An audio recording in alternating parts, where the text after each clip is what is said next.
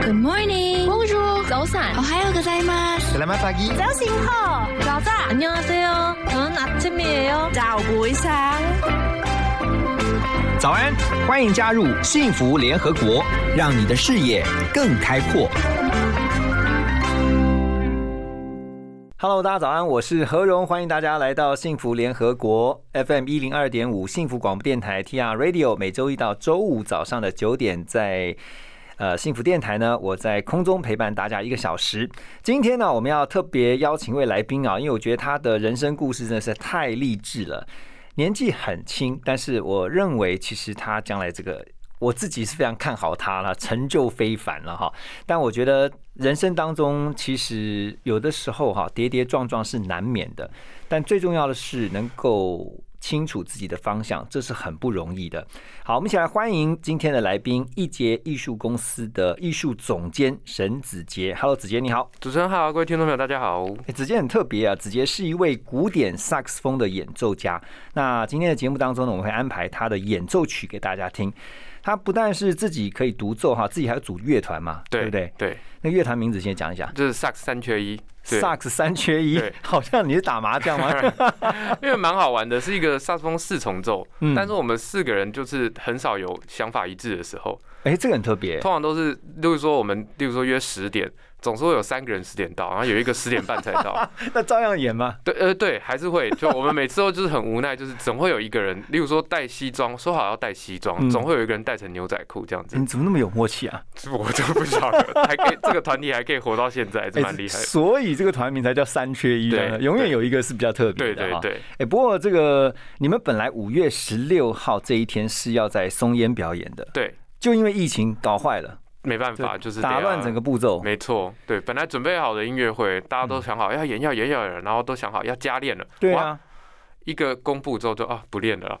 休息了。哎，其实从去年开始哈，这个艺文的相关产业或团体，其实就受到疫情很大的影响了。对啊，我你们们也感受很深吧？嗯，其实常常。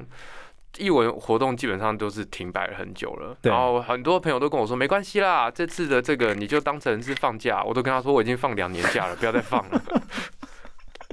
嗯真的是苦中作乐，有没有？对，没办法，没办法。对，我觉得要让大家知道辛苦的一面了，真的。嗯译文工作者其实，在现在这个状态，其实真的是非常辛苦，因为嗯译文工作者的收入如果来自于演出的话，他演出不能办，等于是完全没有收入。嗯，那没有收入，生活还是要照顾啊，怎么办？对，总不可能译文工作者突然转行去洗盘子，这样是子也是怪怪的。而且这样有点可惜了，我觉得，就有对啊点浪费人力的资源啊。没错啊，你现在做的是艺术总监哈，这个嗯艺界艺术公司，这家公司主要在做什么？我们做了引进很多国外的团体，主要是做亲子类型的音乐会，嗯，所以我们引进的已经连续好几年。七年，我们都引进了日本的动物乐团来台湾演出嗯嗯跟哦，这个很有名，这个很有名嗯。跟小朋友们见面，然后这两年都没办法来，所以台湾的小朋友们每天私讯都会问说，到底什么时候还要来，什么时候还要来这样子。嗯，你讲到那个动物音乐会，其实我有去过几次看过，我觉得真的是非常有教育意义，它可以寓教于乐，嗯，就是说让孩子们呢、在底下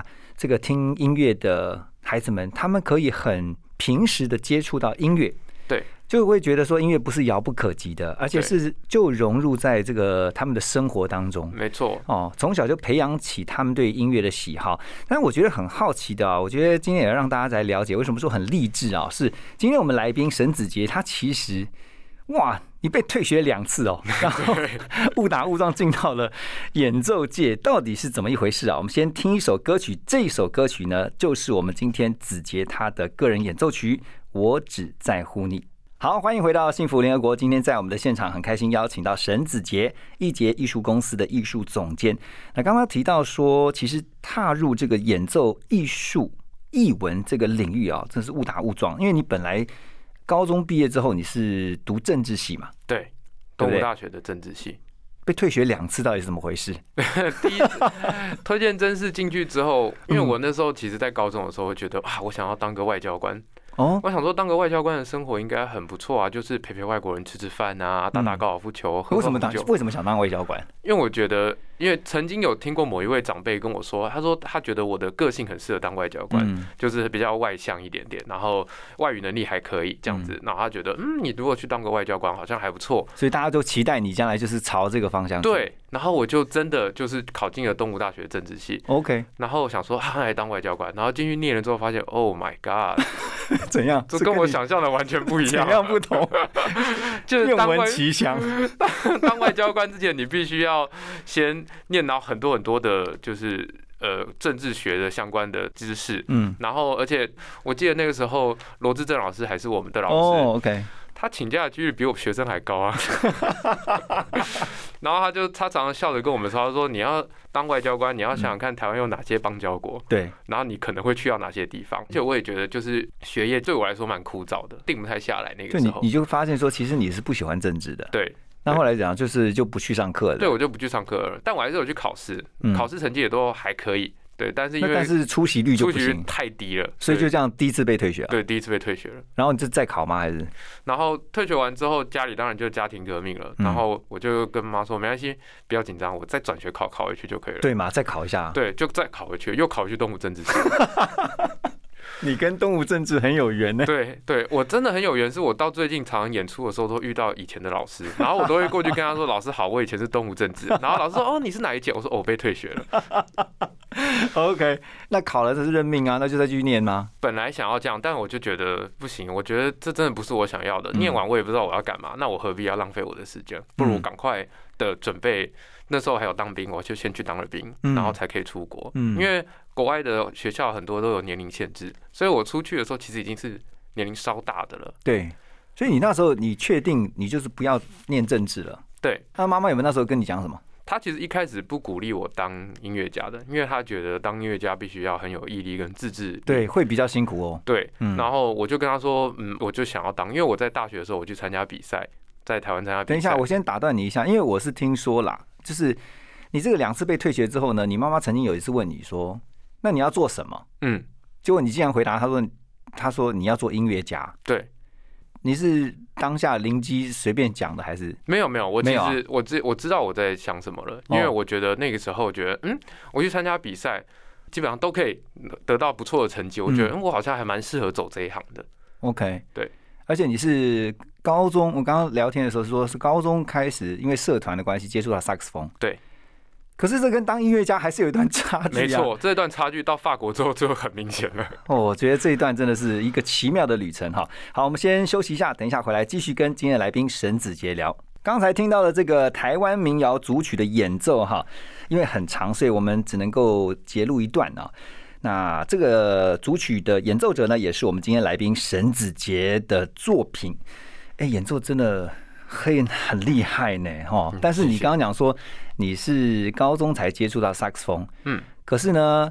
就跟妈妈讲说你要当音乐家，那对你为什么要去法国学因为萨克斯风这个乐器是在法国被发明出来的， ？OK，法国是它最有名的地方。所以你都之前都做过研究了，是不是？那那个时候我的老师刚好就是从法国念书回来的，哦，对，所以我 OK 那时候对法国就有一个憧憬，嗯，就觉得哇，法国就是我要去的地方。这样子，你妈不会觉得你疯了吗？她还好，嗯，对，因为她也疯的不轻， 她这支持我的梦想，她也疯的不轻。 我我我觉得会不会今天访问完发现最了不起的其实是你妈妈？ 下一集赶快请她来上一下。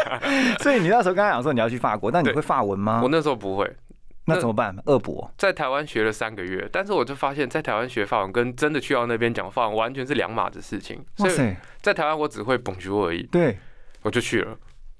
你就这样去了。对我就这样去了。那你去那边怎么办？人生地不熟啊。呃，就第一年比较辛苦一点。嗯第一年那时候我记得去买菜，然后前面就是排队排很长，然后终于轮到我的时候，那个结账的那个阿姨就马蛋就跟我说 “Bonjour, monsieur”，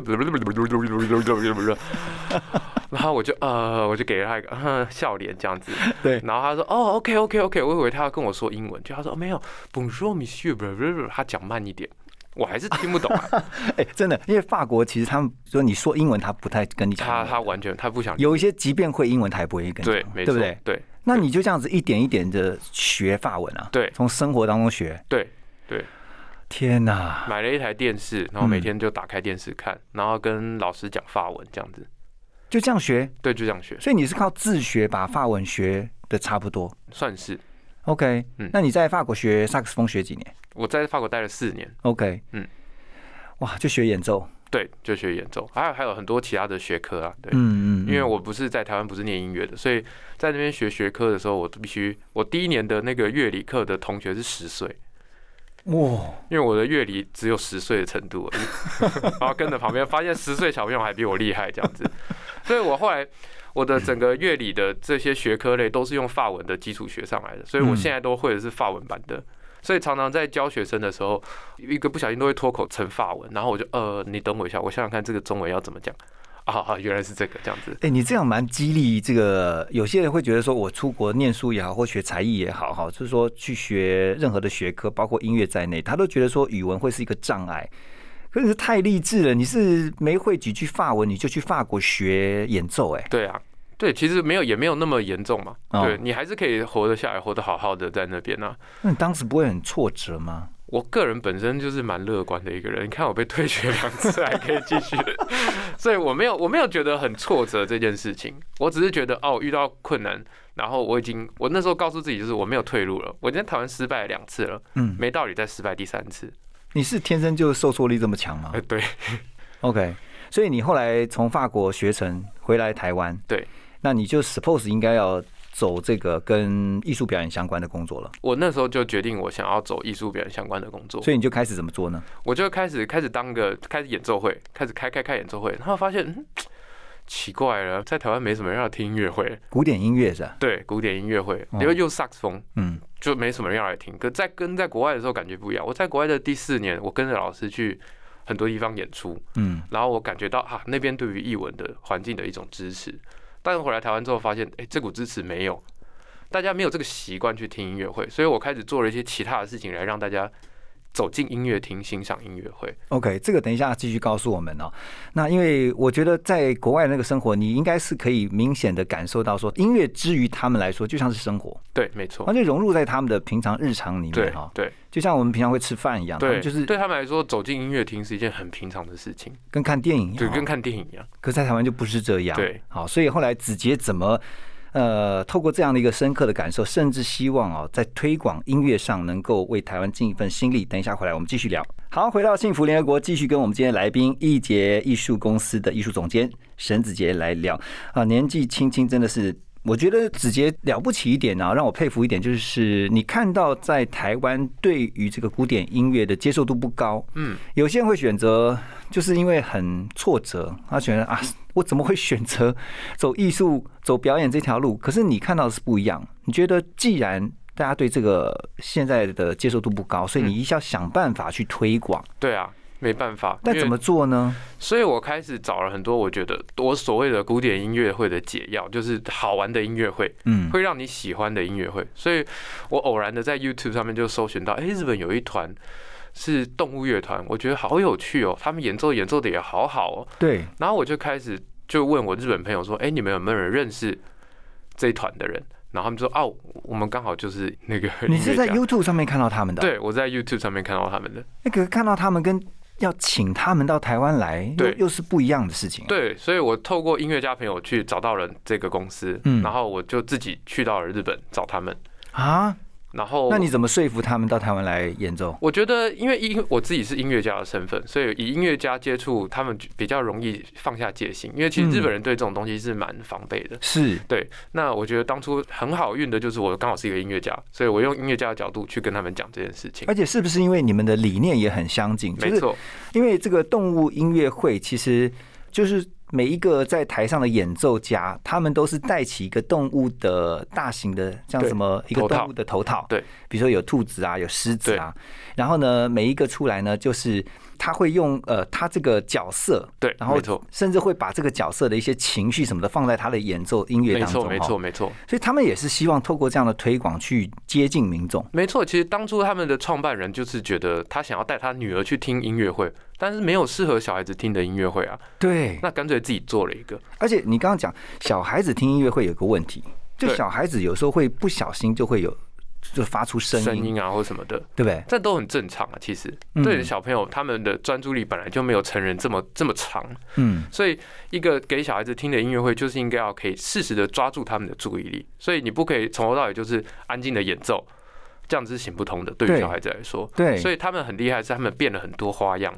在演奏上面也好，在剧情上面也好，都变得出很多花样，让小朋友可以专心的看完整场音乐会。嗯，真不容易，真的不容易。因为我其实就呃曾经置身其中哈，然后我就发现说，哎、小朋友对那个台上的那个戴起头套的演奏家很好奇，然后每次他们一出来说的很开心，甚至会说哇他出来的，然后呢，但是他们在演奏的时候呢，又很安静的去听完他们整个演奏。对对但因为它不是只有音乐表演而已，它还带了一些，比如说故事对，没错。哦，所以它是一个非常活泼，而且是非常生活化的一个音乐演奏。对，可是又像子杰刚刚提到的，能够把古典音乐融入在没错，跟这个观众的互动里耶，这就是我觉得他很厉害的地方。他嗯们他们自己养了好几个作曲家，专门帮他们作曲。嗯然哼，后让把古典音乐融进去，就童谣里面去嗯一起做混合。那我觉得给小朋友来说，他们留下对走进音乐厅有一个很好的印象。对那。他长大之后，自然就有机会再走进去音乐厅欣赏其他的音乐会了。我想到你在做这个事情应该很有成就感哈、哦。我第一次引进他们来的时候，我在后台看到台下小朋友反应，我在后台就哭了。我就觉得我好像做了一件很对的事情，我应该要这样做，这就是我想要做的事情，这样子。对，我觉得这个真的是呃很难去形容哈，就是说你能够啊、从刚刚我们这样聊，然后你到后来看到在舞台上的呈现，你自己在做的事情。就会很有成就感。好，呃，在这边我们先休息一下哈，等一下回来继续跟我们今天的来宾沈子杰聊，马上回来。好，继续回到幸福联合国，跟我们今天来宾沈子杰聊。呃，子杰啊，其实我来讲一下，他曾经在呃刚刚提到在法国学这个萨克斯风的演奏，然后得到这个法国市立啊巴黎音乐院音乐教育文凭，然后得到过这个好多次的萨克斯风组的这个奖项。然后呢，刚才也提到呢，他除了自己啊有表演的演出，有这个主乐团以外，还把这个很多的艺文表演哈、透过他的联系带进到台湾来。不过回想起在法国那段学音乐的这个过程，你刚刚很轻描淡写的讲，哦嗯说克服语言呐、其实你就是不怕受挫啊。嗯，那其实也，但我觉得应该也是在学习过程当中有一些震撼教育，对不对？因为对嗯，除了语言上的困难要克服以外，嗯演奏也是嘛。对，那因为你高中玩社团就是学萨克斯风，跟真正要成为一位演奏家，我觉得那个中间的落差是很大的。没错，我其实第一年去的时候吹给老师听，然后老师就跟我说：“呃，就这样吗？你就这样吗？”我说：“哦，对。”然后说：“哦，那我觉得你今年可以不用准备考试，你考不上。哇，他讲话好直接哦”。对他讲话很直接，但是我后来跟我的老师变成非常非常好，我们像家人一样的的存在这样子。嗯他就跟我说：“他说他觉得我第一年考不上，不需要花时间再去做这件事情，不如第一年跟着他，我们把基础重新开始。”那你就打掉重练了。基本打掉重叠，因为就是刚开始前面第一个月先先练长音，这是这是就是初学者在做的事情。嗯，然后之后再练了三个月的只练了音阶，哆来咪发嗦嗦发咪来哆，就这样。然后每天我记得我那时候在法国住，然后有室友，然后我室友都会跟我说：“直接你可以不要再吹音阶了吗？ 你可以吹一点好听的东西吗？”你心里面应该很想赶快进阶吧？对我很想，但是我那时候就觉得我选择要相信我的老师，所以我开始很努力的把基本功重新再打起来，花了一整年的时间。你刚刚这样的形容让我想到有一部电影，那个小子难缠，他学那个空手道，他师傅教他每天就是在那边擦窗子，对然后就是是类似洗地板什就么的，是那种感觉，都完全在练基本功哎、，对，就是就是真的是基本这样功。这样要练多久？你说我练了完整的一年，就整整的一年，你怎么耐得住啊？也没办法，就是老师交代了，也只好就就这样。但后开来始你练发现练这个基本功是真的，老师会这样交代是有原因的，是吧哦，是有原因的。我到了第三年、第四年的时候，我开始收割了这个成果。嗯我觉得当初练起来是对的，对，就我遇到很多问题都在以前做练过了。嗯，然后我就很容易的就可以把它解决了。所以第三年跟第四年，我的算是快速的累积曲目，嗯，因为其实音乐家他必须要累积自己的曲目。对，那一开始第一年、第二年基本上没吹什么曲 子，但到第三年开始，老师一个礼拜给你四首。就一直这样丢，一直塞给你，一直塞给你，然后我就发现一开始我可能四首我需要两个礼拜去消化，慢慢的，哎、一个礼拜可以一次，一个礼嗯拜一次，一个礼拜一次，然后我就快速的累积起来了。所以这个过程也让你在当中学到什么是敬业，或者说一个很执着或专注的这个态度吗？嗯没错没错，我觉得到现在为止都还非常受用，就是你必须要为你的专业负责。如果你身为一个音乐家，但你没有做好你的准备的话，那没有办法称作为一个专业的音乐家。嗯，。对，做任何事情我觉得都是这样。我本来以为法国人很浪漫的，想说啊你不会吹，或者说你这个吹的还好。我老师的老婆正好是日本人，所以我觉得他有点混到这种、哦那种日本人的那种那种思维这样子。 OK，好好，先听一首歌曲啊，等一下回来继续聊。欢迎回到我们的节目，刚才听到的演奏曲《岛屿纪行》也是我们今天的来宾沈子杰的作品啊。哎，这首演奏曲是你的新作品对，这是 OK 正在录制的专辑的其中一首《抢先听》。哇，抢先听哎哇，我们的荣幸。你现在还是呃会除了就说你在做这个艺术总监的工作以外，嗯啊，你会做就是还是继续的想啊要推广就是这个古典音乐，对，然后自己也在创作这样子吗？对自己也有一些新的作品，因为我觉得还是要累积我自己。对，嗯。所以我们其实做了一个计划叫“大地音乐厅”的计划。这个嗯计划我们去到了台湾很多乡镇，然后去去做演出。所以，因为我其实在国外的时候，刚出国的时候，我没有觉得台湾音乐对对我来说是是什么意义。嗯但回来之后，发现越来越待越久，我就觉得我应该可以为这块土地做些什么事情。，对，所以我开始演奏大量的台湾音乐，像刚刚大家有听到的台湾的民谣谣嘛组对曲啊，对，然后像这次的这首是我委托一个作曲家帮我写的，叫做《岛屿记行》，它总共有六个乐章，他在讲说他来台湾玩的时候看到的事情。那大家刚刚听到的是第二乐章，叫他去了九份，嗯然后去了十分，他放了天灯，然后他这个乐章他就写说天灯要飞往何处，嗯是不是可以承载着所有人的希望飞到一个高的地方去？这样子， ，OK，所以你希望透过你的作品，也让更多人去认识我们的台湾这样子。对， OK，然后你刚刚有提到嘛，就是说你回来之后，你希望让古典音乐生活化，或者对说更贴近一般的民众。没错。好，大家会觉得说这个，因为古典音乐一听到哇，好遥远。对其实我觉得近年来很多的呃音乐方面的这些呃专业人士啊，其实都在做一件事情，就是让艺术，不管是音乐啦，或者说像画作也是嗯对啊，就是让这些可以更贴近我们民众的生活。没错，对好，那像你在做的就是说，呃，除了这一块以外，你还特别看到中小学，就是台湾的一些地方的中小学，对，有些孩子可能跟音乐几乎是除了上音乐课以外，大家就没有什么机会能够接触对到音乐，没错。所以就是透过你刚刚讲的那个大地音乐会，呃，是吗另外一句好像没有叫做就是小学的音乐分享会，哦然后我去到了全台湾，现在应该也是五百所吧，小学、去做音乐的分享，介绍乐器给他们认识，然后现场演奏给他们听，嗯，认真的。就是在音乐厅里面听到的音乐，我现场演出给他们听，嗯哼因为很多人都会觉得啊，演奏给小朋友听就是演奏一些比较简单的东西啊，或什么的，但不是，我是把我们在音乐厅会演出的曲目拉过来演奏给他们听，然后再演奏一些他们喜欢听的音乐，然后再加上一些逗趣的桥段，让他们吸引住他们的注意力，这样子，嗯嗯、然后希望他们以后可以走进音乐厅。哎真的耶，这个我觉得是要靠时间去培养的，你有没有发现？对啊，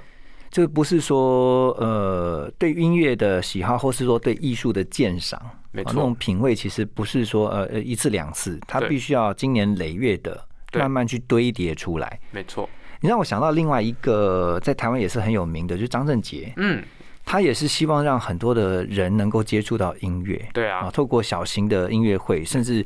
大家会觉得说啊，这个门票好贵啊，什么？他不会，他就是告诉你说，你就是进来哈，就是说用很平时的这个价格去让大家有机会进到音乐厅。对，我觉得人是这样，就是让一旦有一个机会或这个环境帮你啊、打造好，嗯然后你进去久了之后，你就发现，哎、其实也不是那么困难，对啊，对不对？相信大家其实听音乐会跟走进电影院看电影其实是是一样的事情。啊对，希望久了久了，大家可以真的这样子觉得，真的我们可以让让听音乐会的距离不要再离大家这么远，这样子。 OK，最后我想，因为以一个这个音乐人、一个专业的演奏者来说哈，你觉得像爸爸妈妈，我们也希望孩子从小培养对音乐，不要说他将来一定要都是走演奏这条路，嗯可是他要对音乐有喜好，对啊他，可以怎么做呢？他必须要多听，嗯，因为每个人喜欢的音乐类型不一样。有些小朋友可能从小他就是喜欢摇滚乐，对，那你没有让他听，他不会知道。他多听，一直不断的去听才可以。对所以你也是从小你你妈妈会让你听很多的不同的音乐吗？哦，我记得我小时候，我妈会跟我说，我们今天约在音乐厅见，然后我就自己搭着公车，下课之后我就去音乐厅了。听各种不同的音乐会，所以我虽然是一个萨克斯风演奏家，但我最常听的音乐会不是萨克斯风的音乐会，我最常听的是钢琴的或者是交响乐的音乐会这样子。原来这个是妈妈从小有培养，就是有让呃，今天我们的来宾子杰，他从小就接触到音乐，嗯，对不对？对然后让你培养对音乐的喜好。对，没错。好，得到一个结论了，一定要再请他妈妈来。我今天很开心啊，邀请到沈子杰，我们今天的来宾呢，分享了他一路走来，我觉得真的是很激励人。就是在学习的路上，也许你会有挫折，可是你天生的对于这个挫折的接受度，还有包括你觉得，即便像现在，我觉得都应用在现在，面对这种严峻的疫情，可是我们就是永远怀抱着盼望，而且希望能够为台湾做一些事情。对，没错。非常谢谢子杰的分享，谢谢你今天来，谢谢子杰，谢谢大家。